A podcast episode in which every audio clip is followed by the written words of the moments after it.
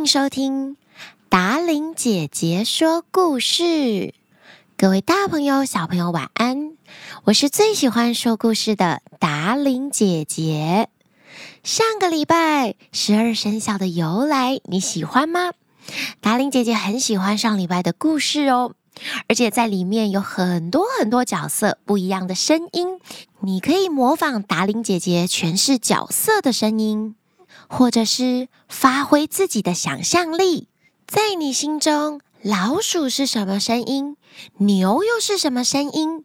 依照自己看到它们的感觉，不管是去动物园看到实际的动物，或者是看故事书认识它们，想象动物们会发出的声音，试着用自己的身体表现出来。你可以在过年的时候跟爸爸妈妈玩这个声音的游戏哦。今天达伶姐姐要说的是十二生肖的由来下集番外篇的故事。上礼拜我们说了猫跟老鼠之间的恩怨，其实他们本来是好朋友的。狡猾的老鼠用坏心眼获得第一名，可是却失去了很多好朋友，失去了大家对他的信任，是不是得不偿失啊？除了猫跟老鼠之间的恩怨之外，其实。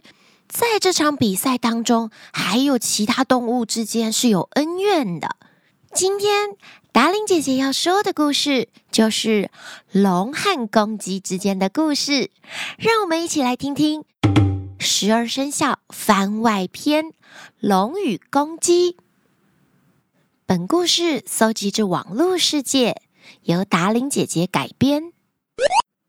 自从玉皇大帝宣布了要举办十二生肖大会之后，许多的动物天天都非常的担心。有动物担心自己要吃什么，身体才会健康，体力才会充足，才能赢得比赛。有些动物烦恼自己的打扮，不知道穿上什么样的衣服跑得最快，游得最远。而住在清水潭里的龙哥哥。他担心的又是什么呢？龙哥哥天生长得很威武，浑身都有亮晶晶的鳞甲，而且他有一个大鼻子，又粗又长的大胡子。他非常的帅气，在所有的动物当中，他也是威严的代表之一。不过，龙哥哥也有他的忧愁之处。这一次生肖的排名。我一定得选上不可呀！像我这么威武的人，怎么能不属于十二生肖之一呢？龙哥哥心里这么想，但是龙哥哥身上其实有个美中不足的地方，就是他的头上光秃秃的，他总是觉得自己的头上少了些什么。龙哥哥在镜子前面看了看，他又自言自语地说：“我总觉得我少了什么啊！对，我想我缺少的就是那一对美丽的脚。我要怎么样拥有像鹿头上那样的角呢？鹿小姐最小气了，跟她借，她一定不会借我的。哎呀，如果……”我头上有一对美丽的角，我看起来一定就更加的威武好看了。那该有多好呀！哎呀，哎呀！龙哥哥就在镜子前面看着自己的头上，叹了一口气，又叹一口气。算了，这样下去也不是办法。我出去外头走走，让我的坏心情被太阳晒一晒吧。于是，心情不太好的龙哥哥就从清水潭里钻了出去，想要晒晒太阳。这时，他看见了一只大公鸡走过来。大公鸡挺着胸脯，在岸边走过来走过去。龙哥哥发现公鸡的头上有一对大角，他高兴极了，立刻跑过去对公鸡打招呼：“鸡公公，你好啊！”咯咯咯！龙哥哥，你好啊！鸡公公，你看起来真是太神气啦！咯咯咯咯咯咯咯！谢谢你，龙哥哥。是说，鸡公公，那个明天我要去参加十二生肖的大会，你方便把你头上这对神奇的脚借我戴一戴好吗？我回来立刻还给你。龙哥哥对鸡公公说：“咯咯咯，龙哥哥，真对不起呀，明天我也要去参加十二生肖的大会，实在是不能借给你呀。”龙哥哥又说：“鸡公公，你的头太小了，戴上这么一对大脚实在不好看，你还是借给我戴吧。你看看我，我这光秃秃的头啊，多么需要一对像你这样气势强大的角啊！”就在这个时候，从石头缝里钻出来了一条蜈蚣。蜈蚣最爱管闲事了。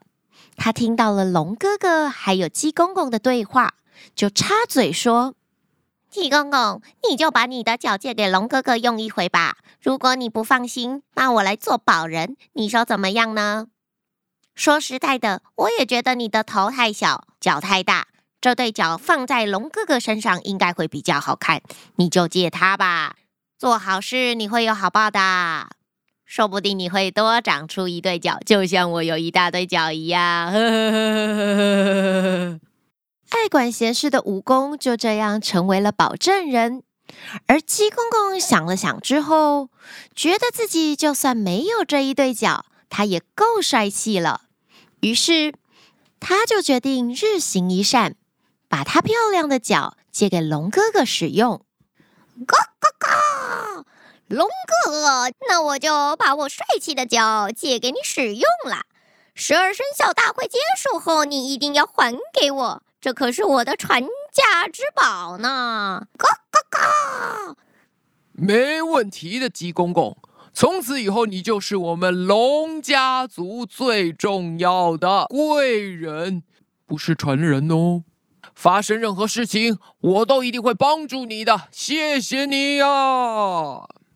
就在蜈蚣的担保之下，鸡公公把他头上的漂亮角借给了龙哥哥，去参加十二生肖的大会。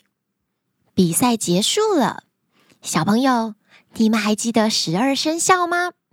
鼠、牛、虎、兔、龙、蛇、马、羊、猴、鸡、狗、猪。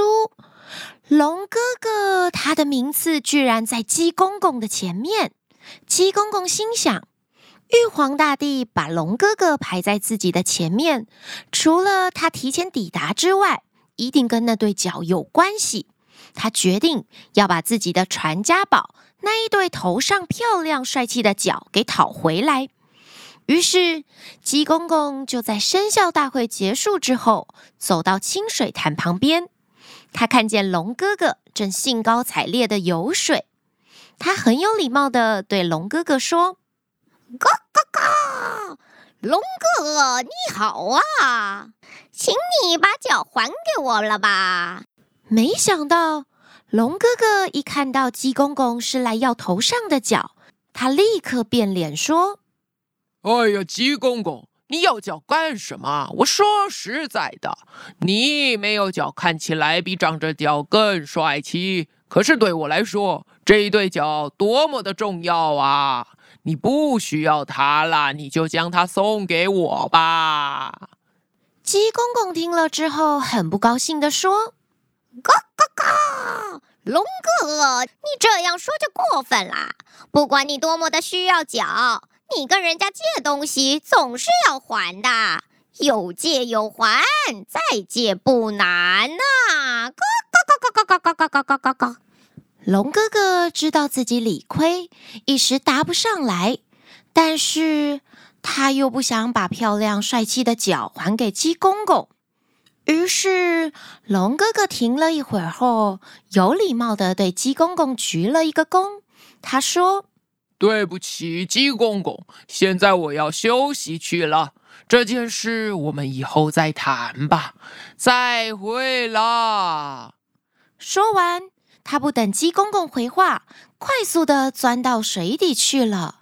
鸡公公又气又恨，拍着翅膀在清水潭旁边拼命的叫喊着：“咯咯咯咯咯咯咯咯咯咯咯！龙哥哥叫唤我，龙哥哥咯咯咯咯咯咯咯咯咯！叫唤我！”龙哥哥躲在清水潭里就是不出来，鸡公公也没办法，他叫了半天，喉咙都叫到哑掉了。身体也没力了，他想不到别的办法，决定要去找保证人蜈蚣。鸡公公在乱石堆里找到了蜈蚣先生，并且把刚刚龙哥哥不肯把漂亮的脚还给他的事一五一十的告诉了蜈蚣先生。最后，他对他说：“咯咯咯咯咯咯咯咯，蜈蚣先生，你是保证人。”这件事你不能不管。蜈蚣先生仰着头想了半天，他慢吞吞地说：“呃，我想龙哥哥会把脚还给你的。如果他真的不肯还，那么我也没有办法可想。歪歪，鸡公公，你是明白的。他躲在水里，你说说我怎么去找他呢？”鸡公公说：“咯咯咯咯咯咯！可是当时你是自愿做保证人的，难道出了事情你就不负责任吗？”蜈蚣先生又说：“嗯，鸡公公，那可不能这样说。当初你借了自己的脚给他，完全是你自己自愿。”我不过做个保证人而已。再说啦，我当初做保证人的时候，也没有想到龙哥哥会这样不讲信用。他看起来如此威严，怎么会这个样子呢？喂喂，我也不知道啊。要是我能预料到这一点，那我也不会当保证人，我就是算命师了呀。你说是不是？喂喂，咯咯咯咯咯咯咯咯，那你说怎么办呢？鸡公公压住火气后问蜈蚣先生：“嗯，我说嘛，如果他真的不还的话，你只好自认自己倒霉。这也只能怪你自己当初没有三思而后行，太鲁莽了。”歪歪，蜈蚣先生说：“咯咯咯咯咯，怪我自己。”鸡公公瞪着眼睛，逼近了一步问：“嗯，当然，首先应该怪你自己没有好好想一想。”接着，嗯，反正总而言之就是这样。歪歪，鸡公公气得满脸通红，他伸长脖子，一下子就啄住蜈蚣的脑袋，甩了几下，吞到肚子里面去了。从那时候开始，每到夏天，我们就常常看见公鸡在院子里啄蜈蚣吃。并且每天天一亮，鸡公公就想起他失去的脚，总是要放开喉咙大叫几声，咯咯咯咯咯咯咯咯，叫唤我，咯咯咯咯咯。这就是为什么早上公鸡都会这样放开喉咙大叫，而且为什么它最喜欢吃的食物就是蜈蚣啦。今天的达令姐姐说故事。十二生肖由来番外篇：龙和公鸡说完了。不管你多么喜欢别人身上的东西，像龙一样的行为其实是不对的哟。就像公鸡先生说的一样，有借有还，再借不难。不管你想跟别人借什么东西，都一定要准时还给人家，这样下一次当你需要帮忙的时候，别人才会愿意继续帮助你。人与人之间的信任是金钱买不到的，一旦摧毁，要建造回来就更加不容易了呢。希望每一个你都可以从故事当中学习。今天的节目在这里要告一段落了，提醒大家要帮我们节目压下五颗星好评，也要留言给达伶姐姐哦。祝大家新年快乐！盲盒绘本里面有好多好多小礼物，都已经寄出去喽。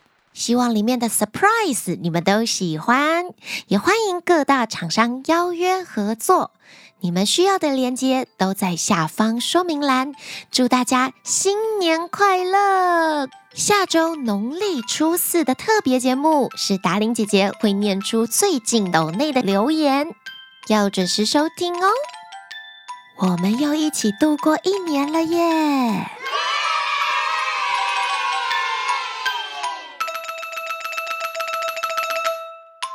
我们就藏常常 看到，常常看到彼此之之间。老鼠是什么声音？兔子又是什么声音？鹅没有鹅啦，而而且的而，鹅，十二生肖里面没有鹅哦，小朋友。